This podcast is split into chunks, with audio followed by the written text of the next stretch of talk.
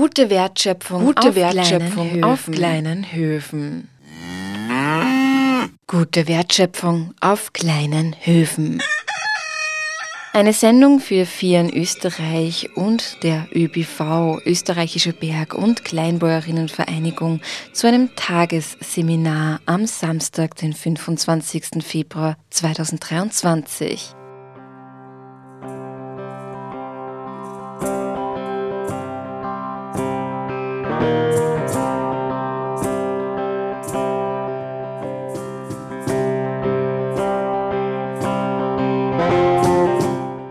Seminarhaus auf der Google in Linz fand kürzlich ein Tagesseminar statt, das sich der Frage widmete, wie es denn geht, auf kleinen und mittelgroßen Höfen so zu wirtschaften, dass wir ein gutes Leben haben und welche Hoffnungen, Ziele oder vielleicht auch Herausforderungen damit einhergehen.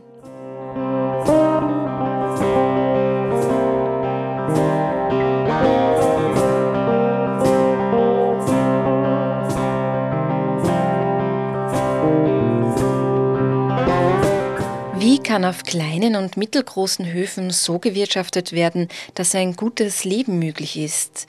Wie kann mit kleinbäuerlichen agrarökologischen Strategien eine gute Wertschöpfung erreicht werden? Und wie kann man die Verarbeitung und Direktvermarktung sinnvoll und auch gemeinschaftlich organisieren? Unter anderem diese Fragen diskutierten rund 50 KleinbäuerInnen und Interessierte im Seminarhaus auf der Google anhand konkreter Hofbeispiele und ihrer Strategien. Hierbei wurden Denkanstöße aus Impulsreferaten als Input herangezogen sowie auf das Wissen der Menschen vor Ort gezählt. Vor allem aber wurde Erfahrungswissen der Bauern und Bäuerinnen ausgetauscht und diskutiert.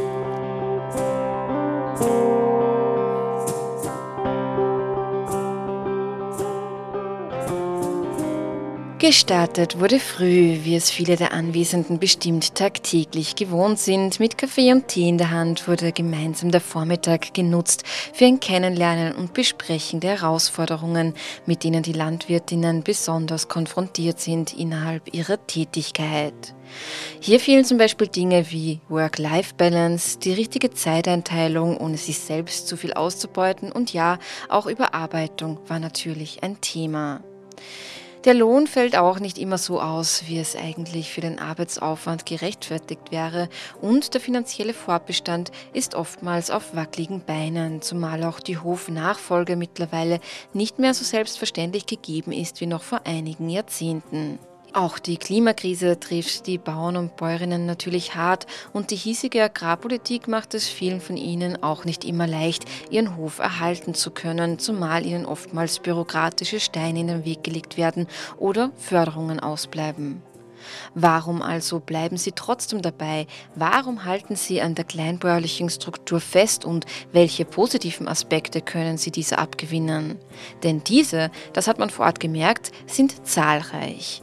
Keine der Teilnehmenden schien in Frage zu stellen, dass dies die beste und nachhaltigste Art der Landwirtschaft ist, auch wenn es einem nicht immer leicht gemacht wird und harte Arbeit bedeutet.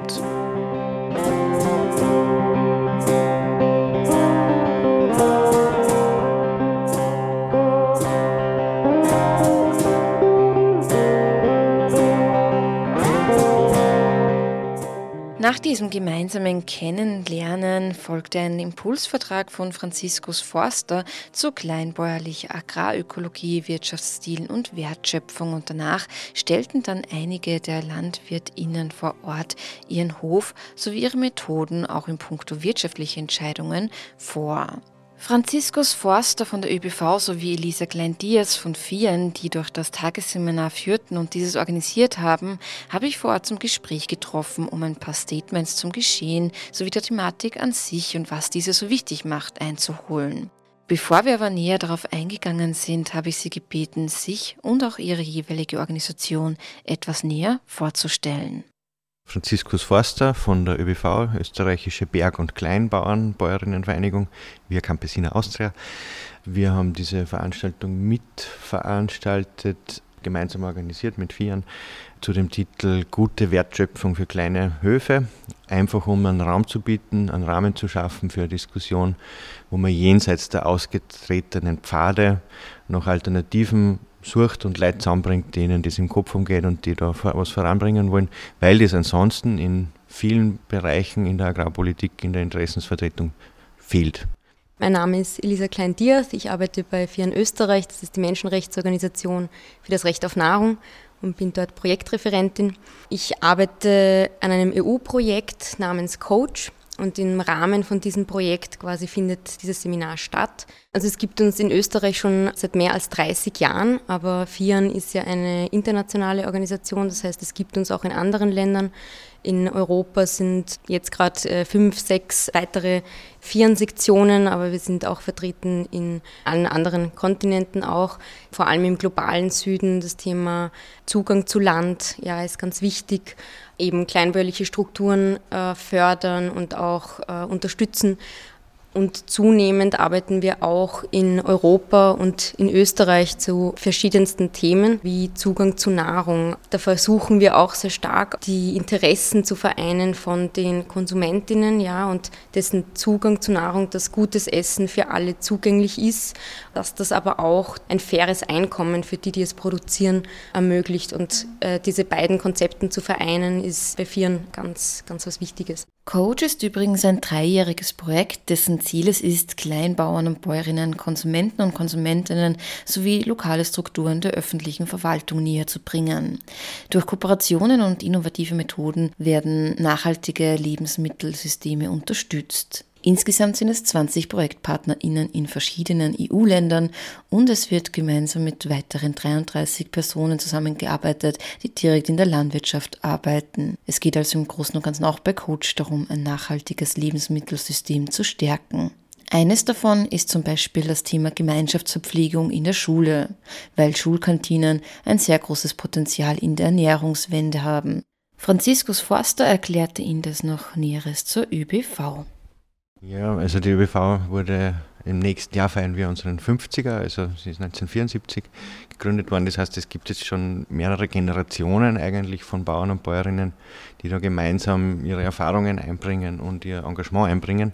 Es ist ein Verein, parteiunabhängig und wir setzen uns eben für kleinbäuerliche, bergbäuerliche Landwirtschaft ein und eben, wie es heute auch sehr deutlich wird, auch für so mit so einer kleinbäuerlichen agrarökologischen Vision, weil wir eben sehen, also so wie da bei uns in Österreich quasi die Landwirtschaft ausgestaltet ist, das hat auch einen Einfluss auf Fragen im globalen Süden. Und je nachdem, ob das sozusagen wie bisher sehr stark zu Lasten von kleinbäuerlicher, vielfältiger Landwirtschaft im globalen Süden passiert oder eben so, dass es hier kleinbäuerliche Landwirtschaft gestärkt wird und im globalen Süden dann Spielräume entstehen. Das sind eben so Zusammenhänge, warum wir bei La Via Campesina, bei dieser globalen Bewegung auch dabei sind und uns gemeinsam weltweit 200 Millionen Mitglieder für Ernährungssouveränität einsetzen. Ja, und heute geht es nochmal ganz konkret eben um diesen Punkt. Wir als kleinbäuerliche agroökologische Landwirtschaft haben sehr viele Antworten auf die aktuellen Krisen. Klimakrise, Biodiversitätskrise, aber auch die Frage von Einkommen, äh, Arbeit, äh, wie lohnt sich die, welche Arbeitsbedingungen wollen wir in Zukunft. Und da haben wir sehr, sehr viele Antworten zu bieten, wann wir es jetzt schaffen, mit gemeinsamer Organisierung, mit Vernetzung auch die Rahmenbedingungen, die politischen Rahmenbedingungen, die wirtschaftlichen Rahmenbedingungen zu verändern und so zu verändern, dass sie dem auch förderlich sind, dann können wir sogar sehr optimistisch in die Zukunft blicken. Trotz allem Optimismus gibt es natürlich Problematiken und Herausforderungen für die Kleinbäuerinnen und Bauern. Welche das sind, dazu erzählte Franziskus Forster vor Ort Folgendes. Also dieses Thema der Arbeit und der Einkommen ist natürlich ein sehr brennendes. Es wird extrem viel Arbeit geleistet, die man vielfach lieber nicht auf dem Stundensatz dann ausrechnet. Die Frage ist, wie kann ich sozusagen ein gutes Leben sozusagen für mich trotzdem ermöglichen. Das ist ein Punkt, also diese Frage der Lebensqualität ist wichtig.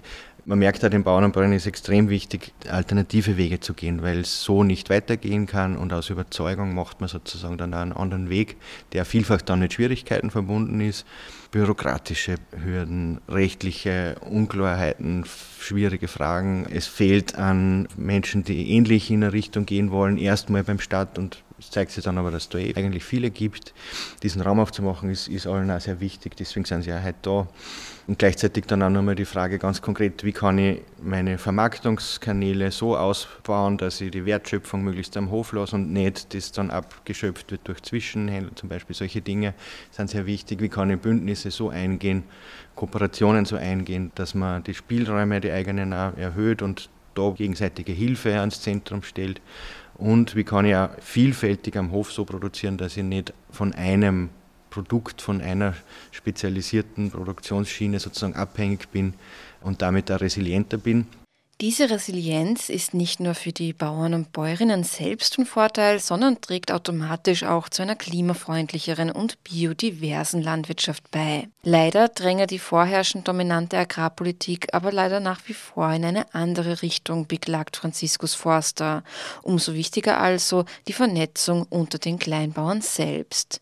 Welche Rolle spielt diese bzw. die Basisorientiertheit und Selbstermächtigung der landwirtschaftlichen Organisationen? Forster dazu dazu? Wir als Organisation sind so ausgerichtet, dass die Bauern und Bäuerinnen, die sich bei uns organisieren, für sich selbst sprechen können. Und der Verein unterstützt dabei, ist dafür da sozusagen, dass das mehr möglich wird.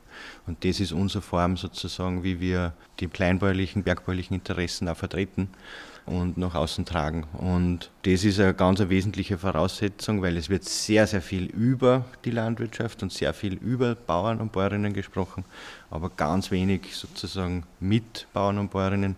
Und insbesondere, es wird ja meistens die Bauern und die Landwirtschaft gibt es so nicht. Also da gibt es sehr, sehr unterschiedliche Formen, wie man Landwirtschaft äh, betreiben kann.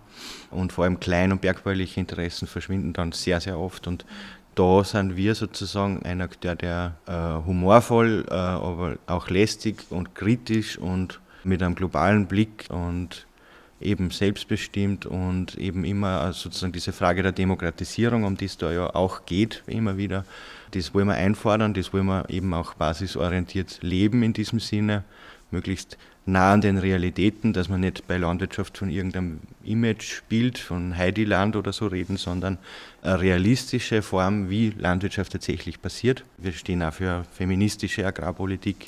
Die Bäuerinnen es ist immer von den Bauern die Rede. Die Bäuerinnen sind außerordentlich natürlich äh, außerordentlich wichtig, werden aber so oft vergessen einfach. Und da einfach eine Plattform zu bieten, wo man sich vernünftig und äh, mit einem klaren Blick auf die Verhältnisse kritisch engagieren kann, äh, das ist das, was die ÖBV will.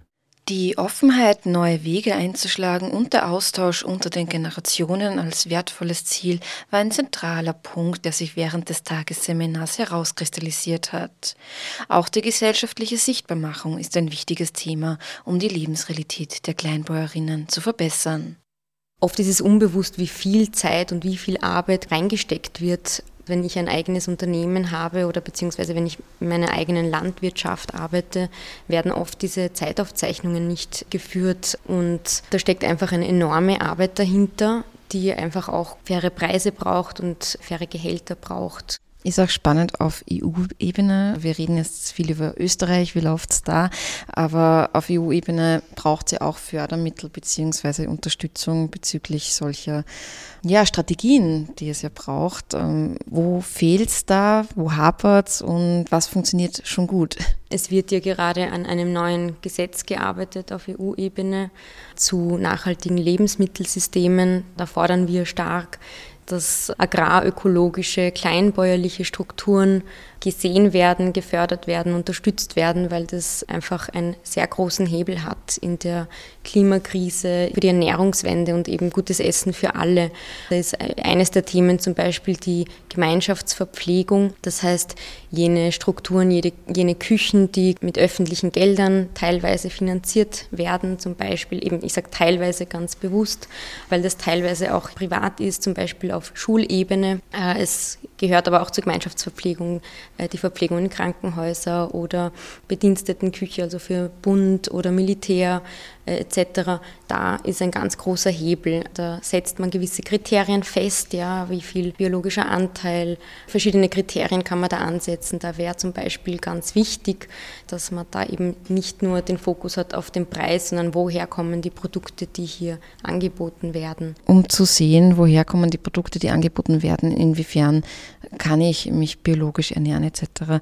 Das ist ja auch eine finanzielle Frage immer wieder und nicht jeder kann sich leisten, sozusagen ständig in den Biomarkt einkaufen zu gehen. Welche Strategien siehst du diesbezüglich beziehungsweise bei welchen Hebeln könnte man hier ansetzen, um das wirklich für alle mehr zugänglich zu machen? Also ich würde sagen, an erster Stelle geht es darum, eben faire Einkommen für alle zu schaffen und auch eben faire Sozialleistungen, damit sich wieder jeder das leisten kann, äh, ein gutes Essen zu kaufen. Darüber hinaus gibt es natürlich verschiedene auch Möglichkeiten. Zum Beispiel heute haben wir gehört, wieder mal äh, bei der solidarischen Landwirtschaft gibt es oft Stufen quasi. Wenn du Mitglied von einer solidarischen Landwirtschaft bist, heißt es, du zahlst einen gewissen Beitrag für ein Jahr, trägst somit die Kosten und die Risiken gemeinsam mit den äh, Bäuerinnen.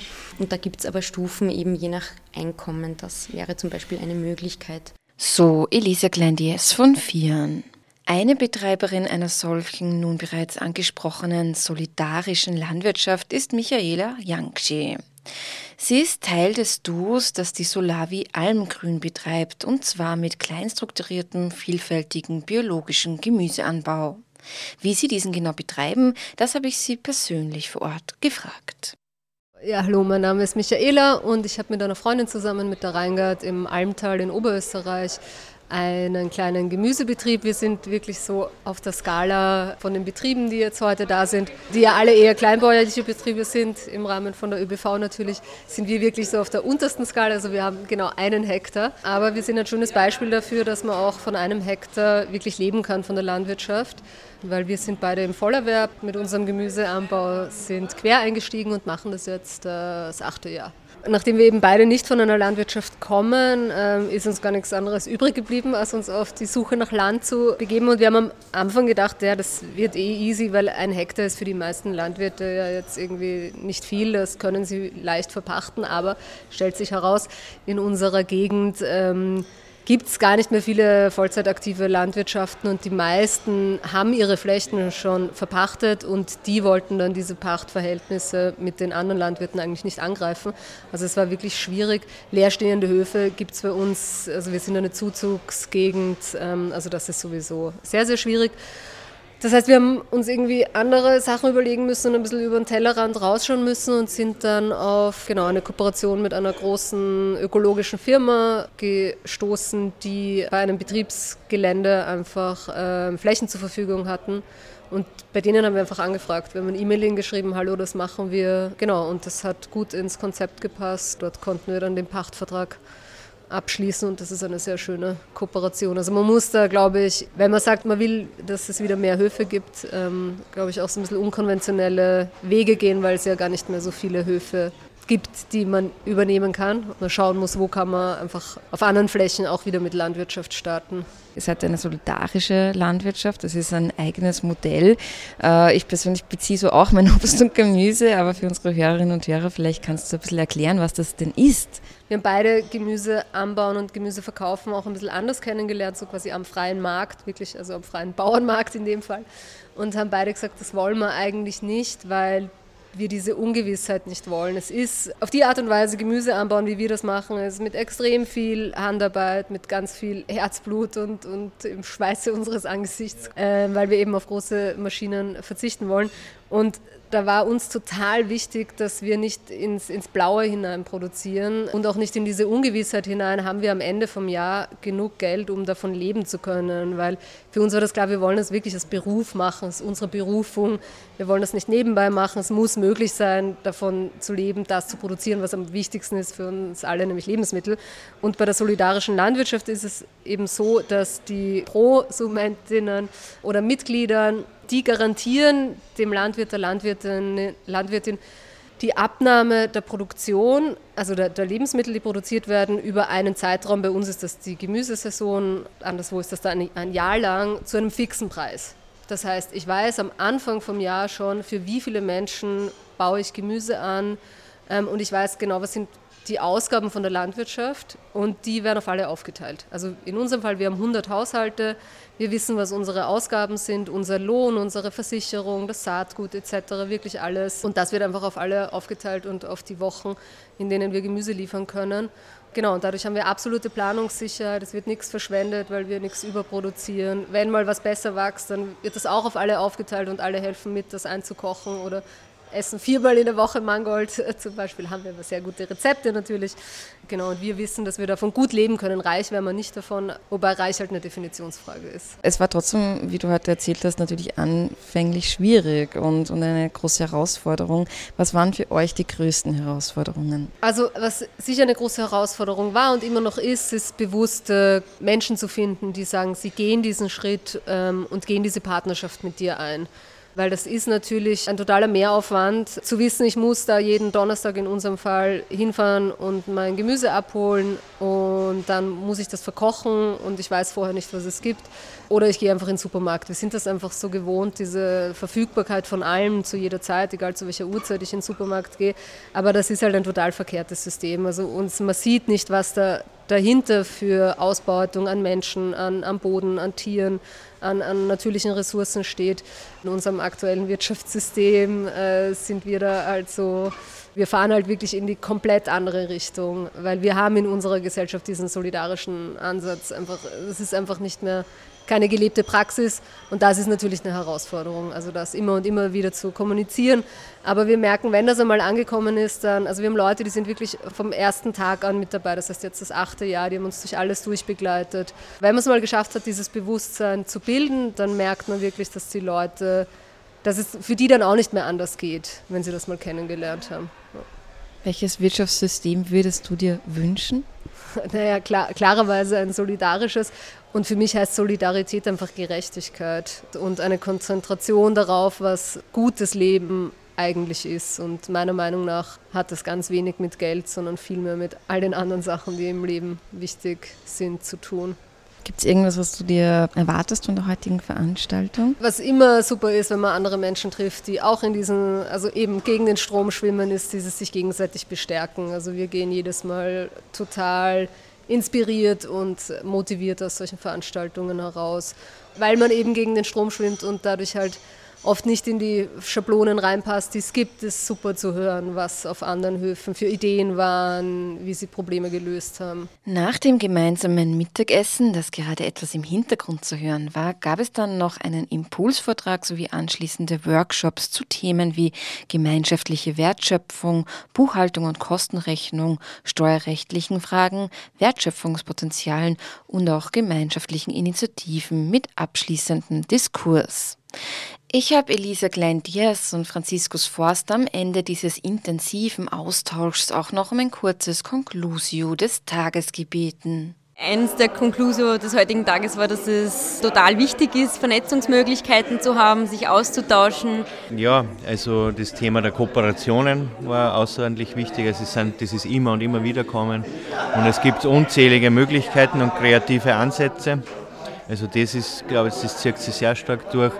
Was auch sich gezeigt hat, das glaube ich gilt für viele Bereiche in der Gesellschaft, aber auch in der Landwirtschaft sagt sie das. Also vor Jahrzehnten sind verschiedene rechtliche Systeme, Modelle entwickelt worden für eine bestimmte Normalität und das stimmt jetzt nicht mehr. Man merkt, neue, vielversprechende, kreative Ansätze laufen da gegen eine Wand.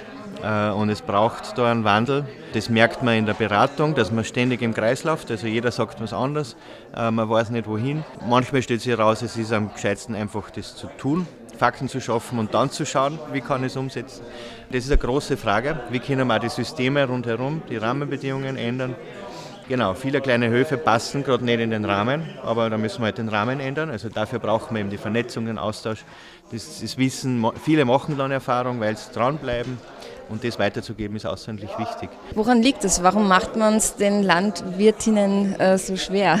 Naja, die kleinen Höfe sind vielfältig, die passen nicht in ein Schema. Also das steht sozusagen gegen die Entwicklung, die jetzt jahrelang, jahrzehntelang gepredigt wurde, dass man sich spezialisieren soll, dass man auf ein Pferd setzen soll, um eine Metapher zu verwenden, dass man wachsen soll und, und in eine Richtung gehen soll und das dafür unter Anführungszeichen dann gescheit. Es zeigt sich aber, dass die vielfältigen Betriebe viel besser in der Lage sind, auf Klima, Biodiversität, auf Risiken abzufangen und so weiter und so fort.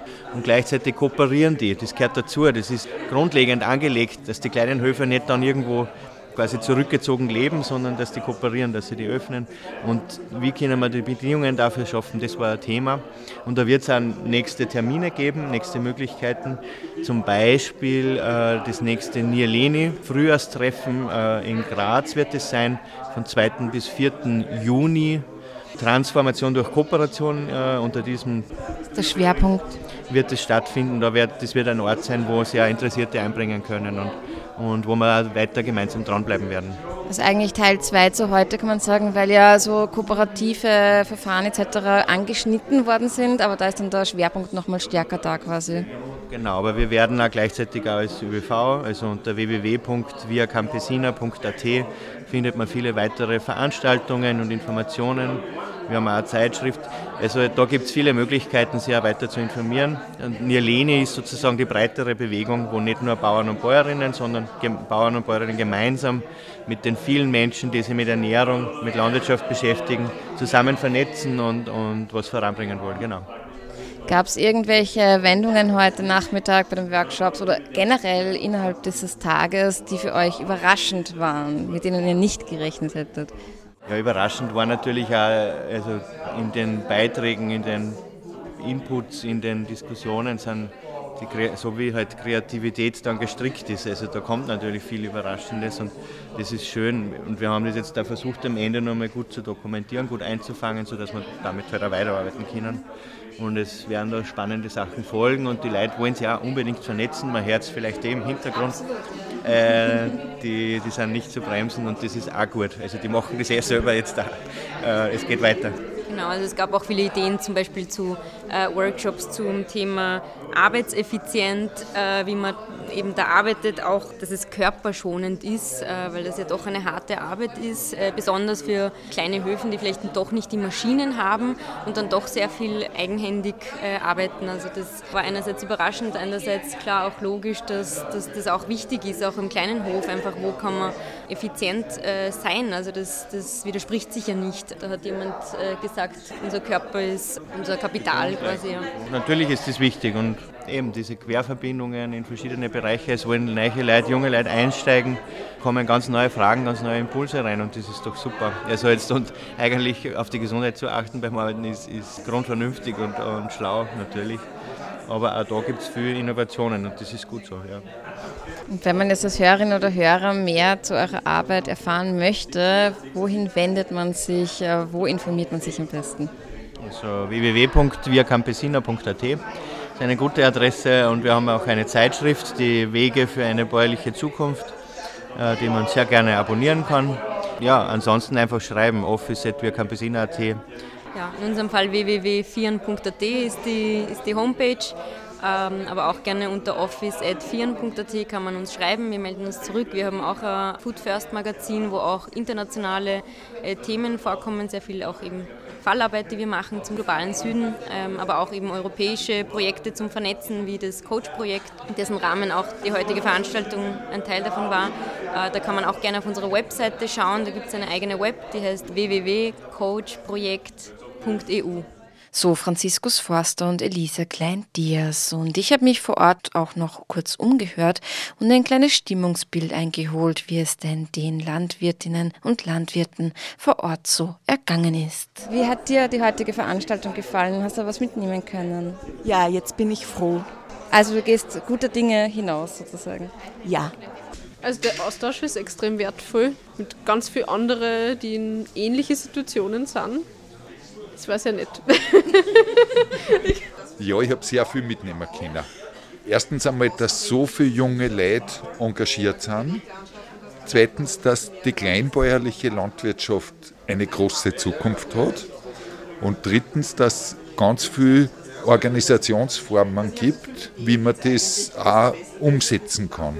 Also ich habe vor allem gemerkt, dass Netzwerken ganz, ganz wichtig ist und was gibt es da besser als solche Veranstaltungen, wo man genau diese Kontakte halt knüpfen kann. Und insofern bringt es sehr viel, bringt viel Einzelkämpfer zusammen und, und weiter auf ihrem Schritt zu einer positiveren Zukunft. Ja, wir brauchen Ernährungssouveränität, das ist wichtiger denn je. Und ich würde sagen, ja, ähm, auch ein gutes Essen für alle. Vielen, vielen Dank. Das war jetzt eine Sendung von Vieren Österreich sowie ÖBV Via Campesina Austria zu einem Tagesseminar zum Thema gute Wertschöpfung auf kleinen Höfen, welches am Samstag, den 25. Februar 2023 in Linz stattgefunden hat. Sarmo Praschak verabschiedet sich hiermit für heute. Bleibt zu hoffen auf eine goldene Zukunft der kleinbäuerlichen Strukturen und allen, die sich solidarisch, kooperativ und aktiv zeigen, wenn es ums Thema Ernährung und den Erhalt der Umwelt geht.